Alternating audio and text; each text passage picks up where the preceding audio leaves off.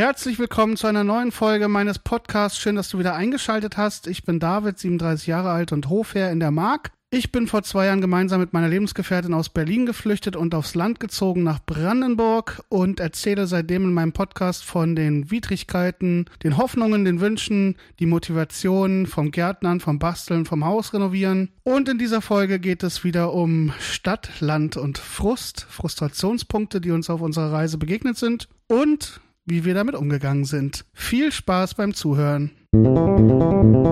All systems online. Engaging transmission. Connection established. Welcome to the landslide. Landslide.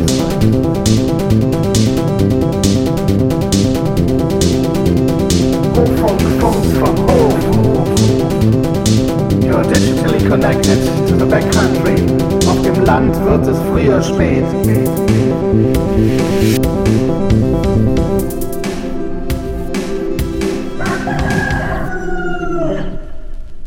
Ja, in Teil 1 dieses Themenspezials ging es um die Buchstaben A bis H und wir sind den Spielregeln gefolgt und haben A wie Arbeit, B wie Bürokratie, C wie Cocktail, D wie Dunkeldeutschland, E wie Einsamkeit, F Fuchs und Hase, G wie Gesundheit und H wie Heimat besprochen.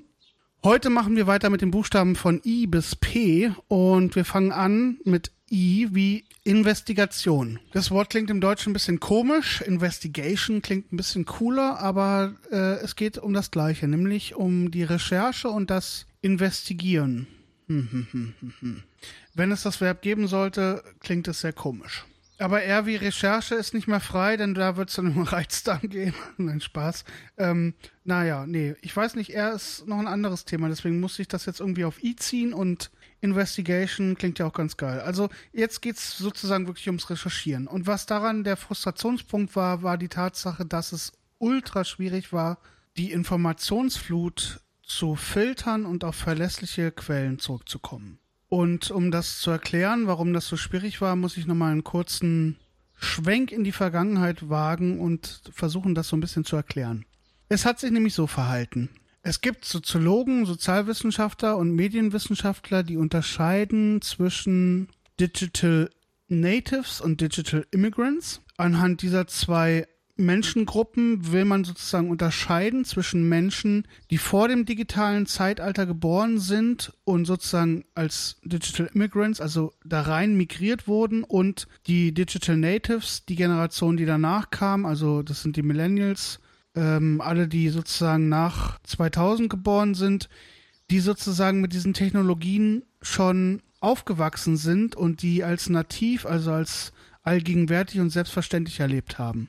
Meine Alterskohorte, Jahrgang 82, kann man jetzt nicht wirklich einer dieser beiden Gruppen zuordnen. Das ist irgendwie noch so ein bisschen die Generation dazwischen.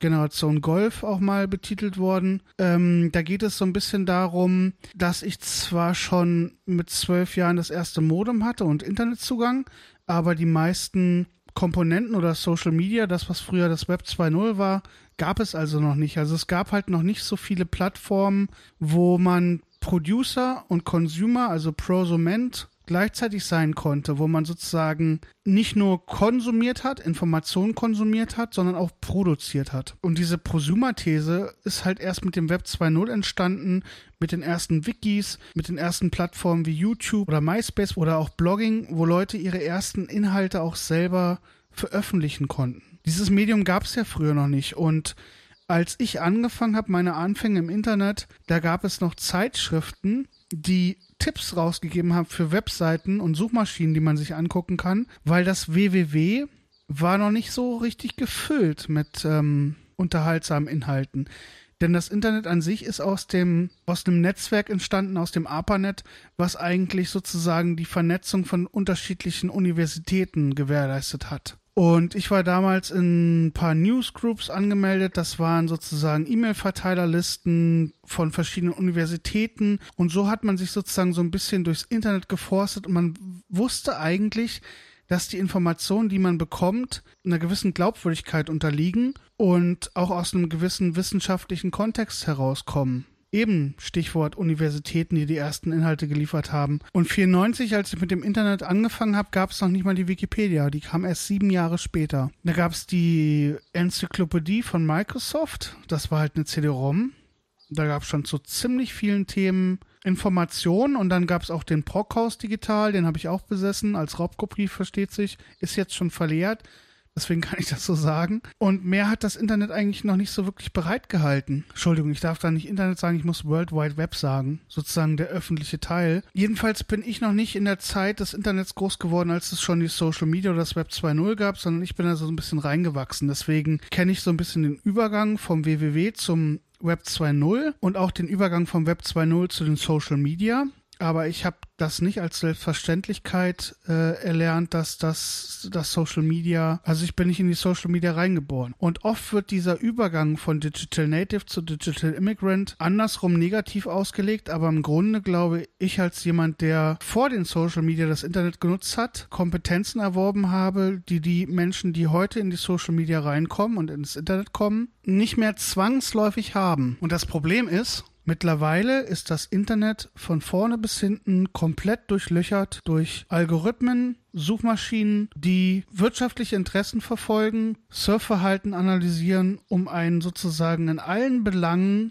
Produkte zu verkaufen. Früher konnte man in Foren gehen und sich über, beziehungsweise kann man ja immer noch, aber früher hat man bei der Suchmaschine eingegeben, Waschmaschine reparieren, und ist auf ein Forum gestoßen, wo sich Experten darüber ausgetauscht haben, welche Waschmaschinenmodelle man kaufen soll und wie man diese reparieren kann. Wenn man das heutzutage in eine Suchmaschine eingibt, zum Beispiel in Google, die populärste überhaupt, dann kommt man nicht auf ein Forum oder eine Internetseite, wo es darum geht, Waschmaschinen zu reparieren, sondern man kommt erstmal in den ersten zwei oder drei Seiten der Suchergebnisse auf Seiten, die einem Waschmaschinen verkaufen wollen. Und diese ganzen Internetseiten sind nur ausschließlich dafür konzipiert und aufgebaut, dass sie ein höchstschlagiges Suchergebnis äh, produzieren, also ganz oben angezeigt werden im Ranking und dann wiederum die Besucherin oder den Besucher einlullen und dazu drängen wollen, ein anderes Produkt zu kaufen und dann gleich sogenannte Affiliate-Links ähm, schalten, die sozusagen die Leute dann auf Kaufseiten wie Amazon oder so schicken, wo man dann das Ding kaufen kann und äh, gleichzeitig bekommen sie dafür eine Prämie. Das heißt, das ganze Internet, so wie wir es heute kennen, ist zerfressen von einem Krebsgeschwür namens Kapitalismus und Kommerz und Marketing. Und das macht es ultra schwierig. Ein kleines Beispiel, ich habe das glaube ich auch in der Folge Cortenstahl schon erwähnt, wenn man in Google die Suchbegriffe eingibt, Stahl rosten lassen, bekommt man ausschließlich Ergebnisse dafür, wie man Entrostungsprodukte oder Rostschutzprodukte für Stahl findet. Wo man sie kaufen kann, was sie kosten und wie toll sie sind. Aber dem eigentlichen Suchgedanken hat das nichts mehr gemein. Und ähm, ich hatte vor zehn Jahren mal das Phänomen, da habe ich bei Google eingegeben, wie man sich die Haare grau färben kann. Haare grau färben als Suchwort und ich habe ausschließlich Ergebnisse dafür bekommen, wie man graue Haare überfärben kann. Dann gab es irgendwann so einen Hype, wo sozusagen es in war, sich die Haare grau zu färben. Und plötzlich hat Google diese Suchanfrage verstanden und tausend Produkte aufgelistet, wie man sich die Haare künstlich angrauen kann das ist jetzt nicht zwangsläufig ein Fehler von solchen Suchalgorithmen. Natürlich reagieren die auch auf Popularität und äh, wie oft welcher Begriff im Internet wie vorkommt. Aber das Problem, wie die ganzen Suchergebnisse eigentlich infiltriert werden von gefakten Produktbewertungsplattformen, äh, von gefakten Warensiegel und Gütesiegeln und äh, gefakten Kundenbewertungen. Also das ist auch ein Riesenthema für Amazon oder eBay, wie viele gefakte Produktbewertungen da stattfinden und wie Leute sich das einfach alles erkaufen. Die Anzeigenplätze in den Suchergebnissen erkaufen, die Positionierung der Produkte erkaufen, die Kundenbewertung erkaufen. Und jetzt sind wir auch genau beim Problem, nämlich der Recherche nach guten Werkzeugen und nach guten Maschinen und nach guten Baustoffen. Die ist dadurch so unfassbar erschwert. Und das Ganze multipliziert sich nochmal mit diesem Influencer-Scheiß, weil dadurch werden Leute gekauft, die vom Fach sind, die professionell arbeiten oder in den sozialen Netzwerken auch unser Vertrauen genießen und das ihrer Follower und Freunde. Und die lassen sich dann von Firmen kaufen, um deren Produkte anzupreisen und das hin so hinzustellen, als wenn sie die jeden Tag irgendwie benutzen würden und das das Allerbeste wäre und die total gut sind. Wenn man die Leute dann darauf anspricht, dass man das scheiße findet, ähm, dann rechtfertigen sich viele damit, dass sie das ja nur machen, weil sie ja selber wirklich hinter dem Produkt stehen. Aber das ändert ja an der Sache nichts. Man ist trotzdem einfach eine Werbeperson und man spammt die Leute in einem sozialen Netzwerk zu, in einem sozialen Netzwerk, was aus der Sehnsucht heraus entstanden ist, mit Leuten zu interagieren und sich auszutauschen und nach ehrlichen Meinungen zu fragen. In diesem Netzwerk macht man Marketing für Produkte. Ich sehe das Ganze nochmal ein bisschen anders, wenn es darum geht, anderen Leuten irgendwelche Orte zu empfehlen oder, weiß ich nicht, von mir aus auch Restaurants oder sonst irgendwas. Aber sich hinzustellen, zu sagen, hier, ich benutze den Akkubohrer von der und der Firma, weil das ist wirklich geil. Und hintenrum werde ich bezahlt und kriege da irgendwie Geld für oder das Produkt geschenkt und finde es eigentlich vielleicht gar nicht so geil, finde ich einfach sowas von daneben. Diese normale alltägliche Kommunikation, die man sonst auch hat, wenn man Leute hat, denen man vertrauen kann und fragen kann, hier, was hast du da für Erfahrungen gemacht, was taugt, was ist sinnvoll, die wird sozusagen im Internet, Internet vorgegaukelt und ähm, indem man halt ja Leute kauft oder Kundenbewertung kauft oder Suchplatzierung erkauft. Also SEO-Marketing, Influencing, alles richtige, fiese, dreckige Scheißgeschichten, die das Internet komplett in den Arsch machen.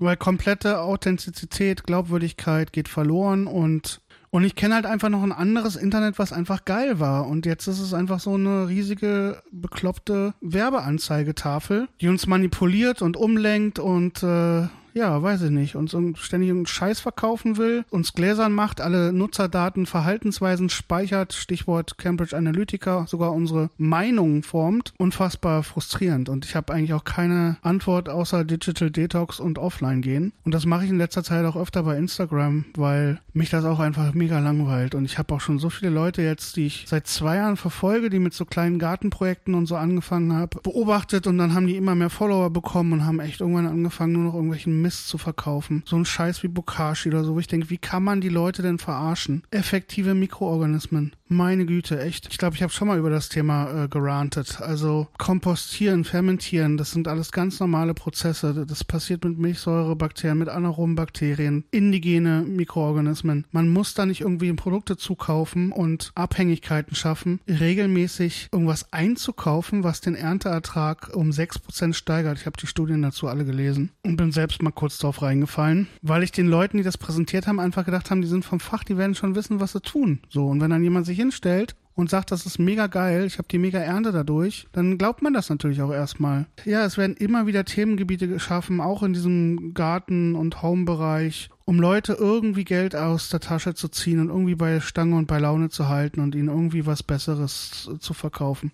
Und das ist furchtbar, furchtbar frustrierend. Ja, deswegen, na, Antwort darauf, offline und raus.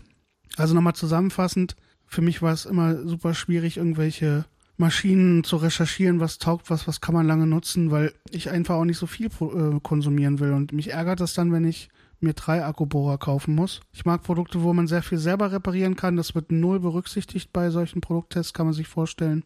Und auch bei Baustoffen, diese ganzen ökologischen Baustoffe, es war super frustrierend, da ähm, Verarbeitungshinweise und sowas zu bekommen, weil man ständig irgendwelche Pseudo-Profis hört, die halt einem irgendwelchen neueren Scheiß verkaufen wollen. Oder auch ganz viele Unternehmen, die einfach auf diesen nachhaltigen ökologischen Bautrend aufspringen und einfach Sachen verkaufen, die bei genauem Hinsehen überhaupt nicht ökologisch sind. Die haben dann halt zwar einen Anteil von was weiß ich, Handfilz oder Lehm, aber sind dann mit irgendwelchen krassen Chemikalien aufbereitet oder verklebt. Also da muss man auch super viel aufpassen und recherchieren und das und das, man hat so viel Zeit damit vergeudet. Also, das ist einfach der schlimme Faktor. So, jetzt bin ich schon, schon bei äh, fast 15 Minuten. Gehen wir mal über zum nächsten Punkt. J wie die Jugend.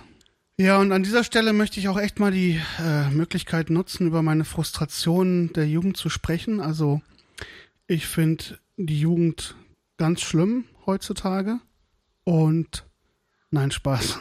Ich erzähle Blödsinn. Ich würde auf keinen Fall über die Jugend ranten. So alt bin ich dann noch nicht, aber ja, genau. Es ist halt so gewesen, dass ich auf dem Bau gemerkt habe, dass äh, die Jugend sich plötzlich sehr weit weg anfühlt. Man sagt ja immer, ich bin keine 20 mehr, ich bin keine 30 mehr, ich bin keine 40 mehr. Und ich habe Sachen einfach anders weggesteckt, als ich das noch vor 10, 15 Jahren getan hätte. Also da kam dann einfach nach diesen schweren Tätigkeiten und so kam halt einfach plötzlich die Komponente mit rein, dass mein Körper keine unbegrenzten Ressourcen mehr hat.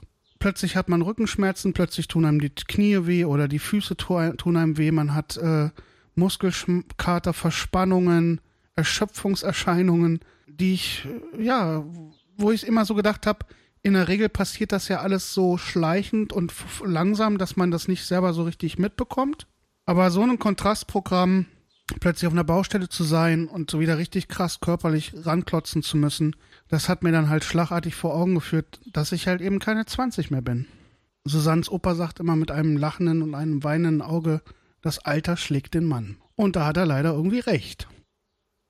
Ich habe mir Zeit gelassen mit der Entscheidung, Berlin zu verlassen. Ich habe das Großstadtleben ja, es war eine Hassliebe, es wäre kompliziert, das habe ich ja schon in vielen Folgen auch äh, erklärt, dass ich äh, auf der einen Seite immer am Puls des Lebens, an der Nabelschnur der Welt und äh, alles mitmachen wollte, alles erleben, mich treiben lassen, nichts verpassen, dann aber auch immer wieder überschwemmt wurde und ähm, nicht richtig zur Ruhe gekommen bin, mich nicht richtig wohlfühlen konnte. Und das Gefühl rauszuziehen und äh, sich einen eigenen Hof, ein eigenes Haus zu holen und sich zu verpflichten, sage ich mal, auch sesshaft zu werden, also nicht mehr von WG zu WG zu ziehen und ständig neue Leute kennenzulernen, sondern sich auch so ein bisschen im Eigenheim zurückzuziehen, hat für mich oder hat in mir krass das Gefühl ausgelöst, dass ich mich plötzlich richtig alt gefühlt habe. Und dann war ich so wehmütig in manchen Stunden und habe gedacht, jetzt zieht die Jugend wirklich an mir vorbei oder ist an mir vorbeigezogen. Das hat natürlich viel mit meiner eigenen Wahrnehmung oder Selbstwahrnehmung zu tun, aber auch mit dem Kontrast Stadt- und Landleben. Also in meiner Sozialisation, wie ich groß geworden bin, in meinem familiären Kontext und so, dann das relativ späte Studieren, sage ich mal. Ich habe ja erst mit 30 angefangen zu studieren, habe da vorher Ausbildung gemacht und selbst freiberuflich gearbeitet. Und da war es in meinem Alltag ähm, vollkommen normal oder auch in dem Familien, Freundeskreis normal, dass man ständig mit Menschen unterschiedlichen Alters zu tun hatte und da immer eine gute Durchmischung war. Und irgendwann habe ich gemerkt, desto älter ich werde, habe ich immer mehr das Gefühl, dass sich die Menschen nach Alterskohorten abgrenzen voneinander. Und plötzlich gibt's halt Interesse, die Interessen, die haben halt junge Leute und es gibt Interessen, die haben halt alte Leute. Und das sind so Konventionen und Vorstellungen davon, wie ein Mensch sich vielleicht auch zu verhalten hat oder wie man eben erwachsen ist. Also äh, erwachsen zu werden oder sich wie ein Erwachsener zu benehmen und vielleicht auch gefälligst alterstypische Sachen zu machen.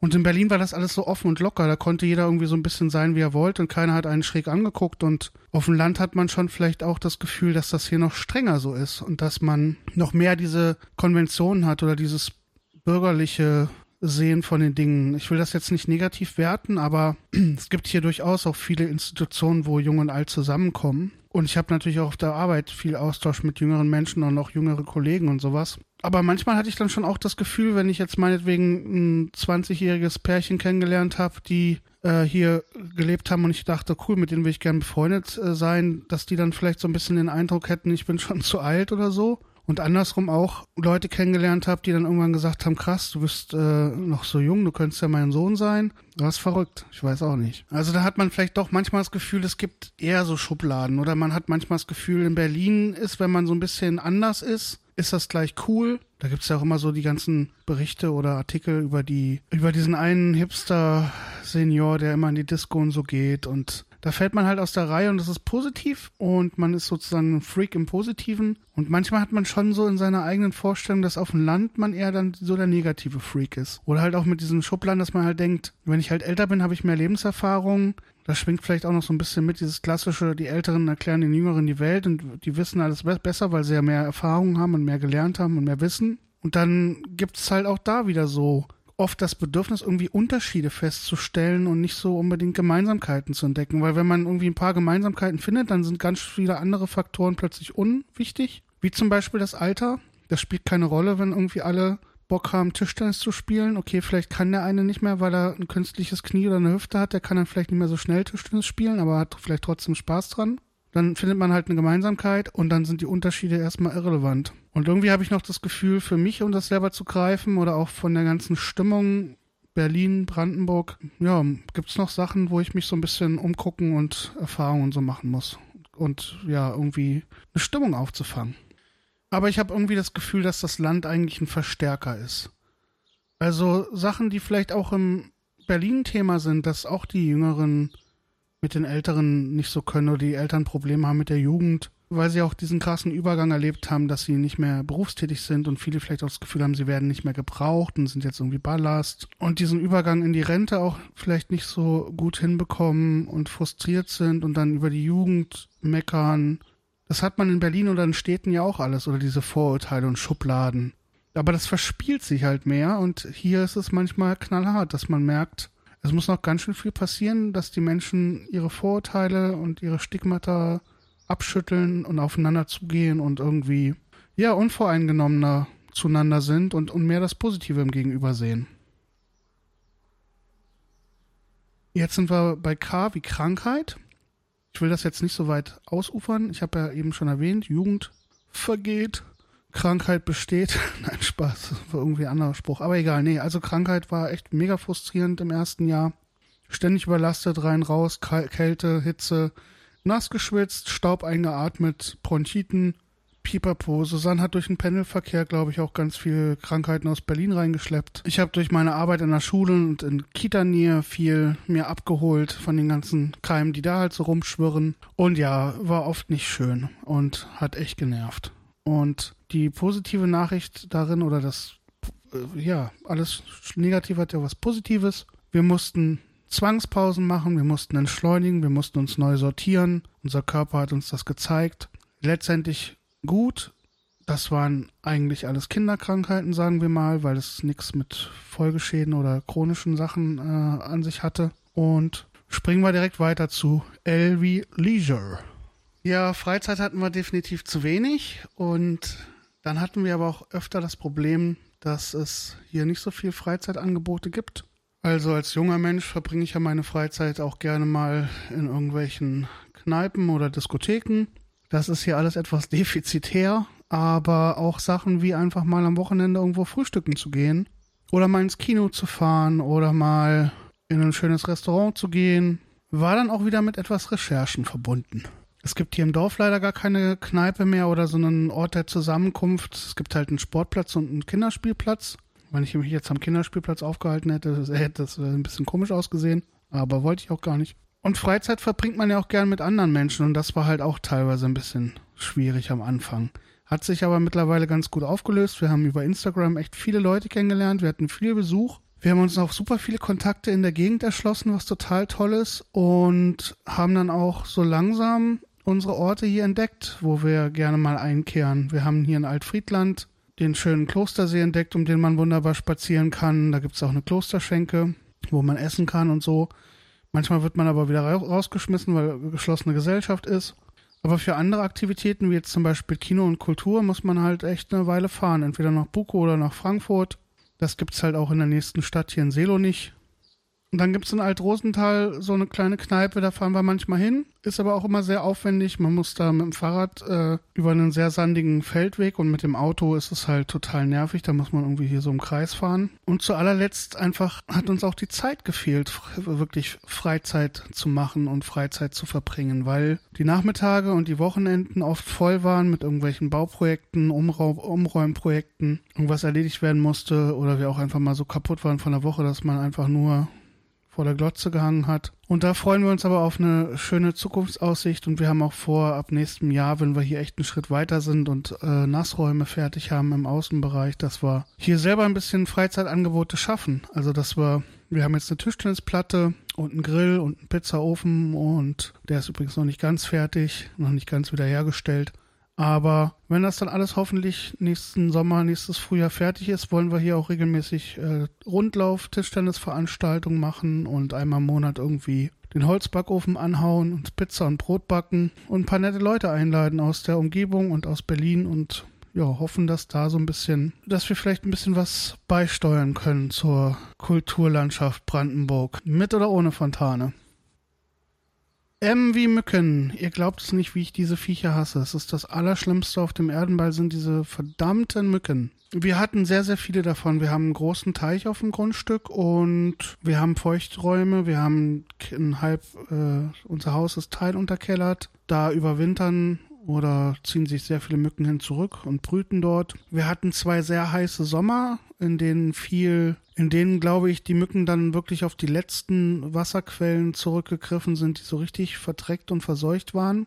Die Mücken hatten krasse Krankheitserreger in sich, denke ich mal, weil bei mir haben sich die Stiche so schlimm entzündet, also der eine sogar so schlimm, dass ich da zwei Wochen lang zum Chirurgen musste und das irgendwie öffnen lassen und ausschaben lassen und hast du nicht gesehen. Und ich hatte riesige Flatschen und Beine. Ich musste Cortison nehmen und ich bin echt so der Typ, wenn ich irgendwo eine blöde Mücke ist, kommt die zu mir. Susanne hatte eigentlich nie Stiche, sondern immer ich. Und ich bin, wenn ich rausgegangen bin, die Hühner reinbringen in der Dämmerung und kam zurück und ich war zerstochen. Und ich bin nicht so ein Freund von, von äh, Repellents, also von diesen ganzen chemischen Sachen, aber irgendwann habe ich dann auch auf diese äh, Mittel zurückgreifen müssen, weil diese ganzen ökologischen Mittel und so haben halt überhaupt nichts gebracht. Also von irgendwelchen Zitronen oder Räucherspiralen, das ist alles nutzlos, leider. Und dann ging es auch. Also mit den Repellents, das hat gut funktioniert. Und dann auch zu gucken, wann ist eigentlich die schlimmste Zeit. Das ist halt der, Früh der Frühjahr und der Sommer. Und dann ist aber irgendwann auch weniger. Und dann muss man halt wirklich gucken in den gefährlichen Stunden, sage ich mal, dass man da Repellents benutzt und dann auch einfach mal entspannt draußen im Garten sitzen kann, weil es gab auch wirklich Abende, wo ich da gar keine Freude mehr dran hatte, weil ich gedacht habe, also ich wäre gar nicht mehr auf die Idee gekommen, mich irgendwie abends schön unter die Linde zu setzen oder an den Teich zu setzen und ein Buch zu lesen oder so, weil ich da so traumatisiert war von diesen Mücken, dass die so über mich hergefallen sind und das so krasse Mückenstiche verursacht hat. War gar nicht schön. N wie Nachbarschaft. Ja, Nachbarschaft. Was ist daran frustrierend? Also erstmal muss ich sagen, wir kommen mit all unseren Nachbarn super gut aus und wir verstehen uns auch gut und das ist alles total un unkompliziert. Aber was so ein bisschen frustrierend ist, dass wir nicht so schnell in Kontakt kommen. Das mag an uns liegen, aber auch an den anderen und das mag tausend Gründe haben, die man aber auch nicht so richtig kennt und jeder hat ja auch so ein bisschen sein Leben. Das habe ich mir leichter vorgestellt. Ich habe mir, ich habe mir das irgendwie anders vorgestellt. Ich bin ja auch so ein sehr offener und neugieriger Mensch und suche schnell Kontakt zu anderen habe auch viele Leute direkt angesprochen. Wir haben auch das gesamte Dorf zu unserem Hoffest eingeladen. Und aus dem Dorf waren gerade mal 16 Leute da, glaube ich, von 260 Haushalten, die wir eingeladen haben. Und das finde ich schade. Ich wünsch, wünsche mir eigentlich mehr Kontakt mit der Nachbarschaft. Ich merke aber, dass hier auch stark unterschieden wird zwischen Zugezogenen und Leuten, die hier schon seit Generationen leben. Ich glaube, es ist auch immer so ein bisschen so, dass man halt auf die Nachbarschaft zugehen sollte, wenn man halt neu hingezogen ist. Das haben wir ja auch mehrfach unternommen, auch mit dem Hoffest und so. Und frustrierend fand ich eigentlich, dass so wenig Rückmeldung gab, weil ich bin halt so erzogen, für mich gehört es halt zum guten Ton, wenn ich irgendwohin eingeladen werde, dann sage ich halt ab, wenn ich nicht hingehen kann und lasse die Menschen nicht darüber im Dunkeln, warum das jetzt so ist. Das ist aber vielleicht einfach so meine Sozialisation oder meine Erziehung. Und für mich hat sich das dann schon frustrierend angefühlt, dass ich da so wenig Feedback bekommen habe. Ja, aber wir werden weiter äh, versuchen und uns nicht entmutigen lassen. Und wir haben auch zu vielen Nachbarn, wie gesagt, tolle Kontakte und unternehmen auch regelmäßig was zusammen, was ich auch sehr schön finde. Und dann kann man nur hoffen, dass es halt noch mehr Events gibt oder so und äh, mehr Begegnungspunkte entstehen, dass man einfach sich das auch ein bisschen durchmischt und man nicht nur primär mit Zugezogenen zu tun hat, sondern auch so ein bisschen in die Szene reinkommt.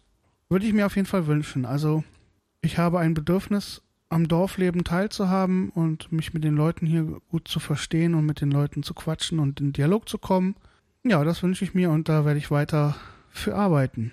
Und ich war super dankbar über die, die gekommen sind und Susanne auch. Also wir beide waren total happy über die, die hier waren und mit denen wir gequatscht haben. Und natürlich war es ein Riesenfest und es war ganz viel los und man hat wenig Zeit gefunden. Aber wir hoffen auf Wiederholung und ja, machen wir weiter. Oh, wie Ottomotor. Der gute alte Ottomotor, der Viertakter, das Auto mit anderen Worten.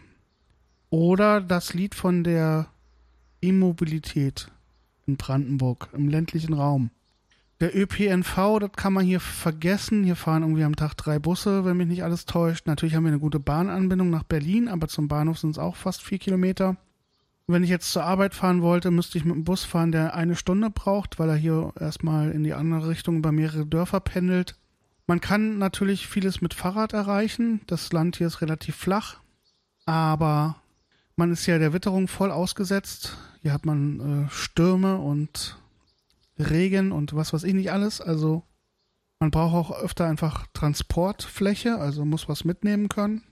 Und so für mich im Alltag ist es halt auch so, dass ich in verschiedenen Ortsteilen arbeite. Das heißt, an manchen Tagen lege ich einfach 40 Kilometer zurück mit dem Auto oder muss halt mal nach Strausberg oder sonst wohin zur AG 78 und so weiter. Und das Auto ist einfach unverzichtbar. Das ist äh, frustrierend und nervig, weil wir mittlerweile sogar zwei Autos haben. Und ich versuche die ganze Zeit äh, eine Lösung zu finden, wie wir wieder von einem Auto loskommen. Ich habe jetzt überlegt, mir so ein Lasten-E-Fahrrad zu holen, aber die sind auch noch relativ teuer. Aber da muss irgendwie auch eine Lösung her, weil man verfährt doch viel Sprit und das ist schon irgendwie nervig, weil Autos sind teuer im Unterhalt, in der Versicherung, sind nicht besonders ökologisch, man verbraucht viel Sprit, der ist sehr teuer. Und es ist halt auch sehr, ein sehr passives Fortbewegungsmittel. Also ich fahre eigentlich schon auch gerne Auto, aber nicht, wenn ich immer die gleichen Strecken fahren muss, dann langweilt mich das eher, dann, dann nervt mich das, weil man beim Autofahren nicht viel machen kann, außer ein bisschen Radio hören oder so. Man muss sich dann doch auch nochmal anders konzentrieren als auf dem Fahrrad oder sowas. Und generell ist es halt dieses Mobilitätsproblem auf dem Land ist einfach auch frustrierend, dass es hier so wenig Busverbindungen gibt. Und das ist halt auch in meiner Arbeit total frustrierend, weil wenn ich jetzt Nachmittagsangebote mache mit Kindern und Jugendlichen, die nach der Schule sozusagen bespaßen will, dann ist das halt alles immer so terminiert, weil halt um 15 Uhr der letzte Bus fährt. Und dann kommen die Kinder nicht nach Hause, beziehungsweise dann müssen die Eltern die ständig rumkutschieren. Im Sommer geht das alles noch, aber bei den heißen Sommern ist das auch problematisch mit der Hitze und Radfahren. Im Herbst ist es nass und im Winter nass und verschneit und kalt. Und ja, irgendwie nehmen die Zeiträume, wo man komfortabel mit dem Fahrrad äh, sich bewegen kann, auch irgendwie immer mehr ab, habe ich das Gefühl. Und dieses Mobilitätsproblem ist, das ist wirklich was Frustrierendes, muss ich ganz klar sagen. Und jetzt kann man gucken, ob es irgendwie eine politische Lösung gibt. Da hoffe ich aber so schnell nicht drauf. Eine andere Möglichkeit wäre vielleicht so eine Initiative zu gründen, Shuttlebus, Fonds zu finden, wo mehrere Leute einzahlen, also sozusagen wie so eine Art Monatsticket kaufen und man dann sozusagen selbstständig ein Fuhrunternehmen gründet. Oder man wartet noch zehn Jahre auf selbstfahrende autonome Busse. Man weiß es nicht. Das Schlimme ist ja, dass die Menschen immer so viel Geld kosten, also diese Personalkosten. Ein Mensch macht einfach so viel Kosten, das ist ganz furchtbar. Ich meine, bevor es Autos gab, da gab es Pferdekutschen und dann hat man sicherlich auch nicht so gemacht, dass man jeden Tag überall unterwegs war. Ich glaube, da war einfach noch in den Dörfern mehr los. Es gab noch mehr Versorgung. Es gab einen Lebensmittelladen, eine Post und einen Arzt und eine Schule. Man hatte, glaube ich, nicht so viele Ansprüche oder Bedürfnisse an Mobilität und hat auch einfach anders gelebt und hat sich das alles besser eingetaktet und geplant. Dann ist man halt irgendwie was, was ich einmal in die Woche irgendwie nur mit der Pferdekutsche zum größeren Ort gefahren auf dem Markt und hat da was eingekauft. Und man hat auch viel, viel mehr selber erzeugt und äh, ja, aber in unserer Welt äh, geht das so nicht mehr. Und da sind das Herausforderungen, die Probleme verursachen und Menschen abschütteln. Und das, da, da muss es mal Lösungen für geben. So. Kommen wir zum letzten Punkt. P wie Partnerschaft. Und dann habt ihr das auch geschafft für heute. Und ja, das haarigste Thema zum Schluss sozusagen, der richtig dicke Brocken. Ja, die Partnerschaft ist natürlich der zentrale Punkt für diese ganzen Frustrationen. In ihr finden sie sich sozusagen wieder und in ihr lassen sie sich aber eigentlich auch lösen und das ist das Schöne daran. Ja, ihr müsst mir verzeihen, wenn ich mich ein bisschen wiederhole. Ich mache das auch oft so, deswegen unterscheidet sich manchmal auch so ein bisschen die äh, Stimme und die Sprachqualität. Ich nehme manchmal schon Fetzen auf von Podcast-Folgen, wenn ich spontane Ideen habe, auch manchmal nur mit dem Handy oder so und dann schneide ich die dann irgendwann rein, wenn es passt und dann habe ich nicht mehr so einen richtigen Überblick, weil auch manchmal sehr viel Zeit zwischen den Folgen liegt. Was ich alles schon erzählt habe und was nicht, ähm, da kommt es also manchmal zu Wiederholungen und das ist aber vielleicht auch gar nicht schlimm, weil manche Sachen natürlich sich auch die Sichtweise auf die Dinge ein bisschen verändern. Und in der Partnerschaft und Bau, da könnte ich eigentlich auch ein eigenes Thema drüber machen. Ich habe auch schon mal drüber gesprochen, dass es da auch Frustrationen in der Partnerschaft gab, auch mit der Rollenverteilung am Anfang habe ich wenig gearbeitet, viel gebaut. Susanne hat eigentlich die Finanzierung gestemmt alleine. Das äh, war eine Situation, in der ich mich nicht immer wohlgefühlt habe. Und Susanne selber auch nicht, weil sie oft die Finanzen zusammenhalten musste und da so eine kleine Kontrollfunktion auch hatte. Kontrollrolle und ich habe mich nicht wohlgefühlt damit, immer das Geld auszugeben, was ich nicht verdient habe. Andererseits war es natürlich auch genauso geplant, dass ich halt eben mehr Eigenleistung erbringen kann und wir auf viele Handwerksleistungen verzichten konnten. Ja, aber diese Sachen haben sich in der Zeit gut ergeben und wir haben irgendwie auch uns selber ähm, intensiver wahrgenommen und auch gemerkt, was wir eigentlich so brauchen und ja, auch da mehr geachtet aufeinander. Aber das Frustrierendste eigentlich war lange Zeit oder ist ja immer noch ein Riesenthema, diese Partnerschaft halt auszugestalten, weil wir halt wirklich wenig Zeit haben. Und im, der Alltag sieht halt so aus, dass Susanne halt nach Berlin pendeln muss. Das heißt, sie ist einfach mal zwölf Stunden komplett weg. Sie geht morgens aus dem Haus um halb acht und kommt um halb acht wieder. Und gerade jetzt im Herbst oder Winter bedeutet das halt, dass sie im Dunkeln geht und im Dunkeln kommt und wir gefühlt nichts vom Tag miteinander haben. Ich bin meistens ein bisschen früher zu Hause und koche dann für uns und dann essen wir was zusammen und meistens sind wir dann auch so groggy, dass wir dann halt einfach zusammen glotzen. Im Sommer ist das anders. Da ist dann auch mehr Power da und mehr Kraft, es ist lange hell und dann geht man auch mal spazieren oder grillt oder sitzt eine Runde im Garten oder spielt Tischtennis oder Federball. Aber im Herbst und Winter ist das richtig mau und richtig dürftig und das ist das, was ich am frustrierendsten und am traurigsten eigentlich finde, dass wir vieles nicht miteinander teilen können, weil wir einfach wenig Zeit haben so und vollkommen, nicht vollkommen, aber größtenteils im Alltag wenig voneinander mitbekommen, bis auf diese drei, vier Stunden am Abend, auf die sich dann alles konzentriert. Ja, da ist großes äh, Verbesserungspotenzial oder beziehungsweise auch Entlastungspotenzial. Das wünschen wir uns auch beide, dass sich vielleicht auch, oder das wünsche ich mir zumindest sehr stark, dass sich vielleicht beruflich auch für Susanne was anderes auftut. Dass sie nicht nach Berlin pendeln musste, fände ich total großartig. Aber ich will sie natürlich auch nicht unter Druck setzen. Sie mag ihren Job da schon sehr gerne und hat ein tolles Team und alles. Aber wer weiß, es gibt da schon eine Lösung. Es gäbe da eine Lösung. Elternzeit. Das ist jetzt ein sehr intimes Thema, aber das ist halt auch zu intim, um es hier zu besprechen. Deswegen lasse ich es. Nee, möchte ich nicht so besprechen. Das kann ich mal vielleicht mit, mit Susanne mal zusammen besprechen. Die hat neulich auch schon gesagt, sie hat auch mal Bock, eine Folge Podcast mitzumachen. Und mal vielleicht ihre Perspektive auch darzustellen. Fände ich total schön. Also Zeit finden, Zeit zu schätzen wissen und sich Freiräume schaffen. Ein Lösungsansatz ist jetzt schon, dass Susanne einmal die Woche Homeoffice machen kann. Das ist total großartig, weil sie zwar die gleiche Zeit arbeitet, aber ihr Arbeitstag halt nur noch neun statt zwölf Stunden hat. Und dann komme ich mal nach Hause und sie ist schon da und ist auch nicht so geschafft an dem Tag vom Pendeln und dann haben wir einfach mehr voneinander und das ist halt immer total cool. Ja, ich bedanke mich wie immer fürs Zuhören. Wir sind am Ende der Folge Stadtland Frust von A bis P, hätte ich fast gesagt. Ich freue mich, wenn ihr wieder einschaltet und äh, den Podcast weiterempfehlt, falls er euch gefällt und verabschiede mich erneut auf Wiederhören. All systems online. Engaging transmission.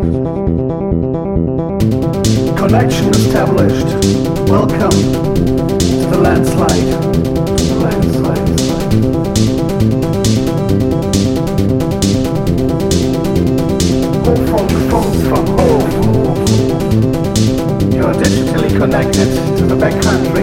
Auf dem Land wird es früher spät.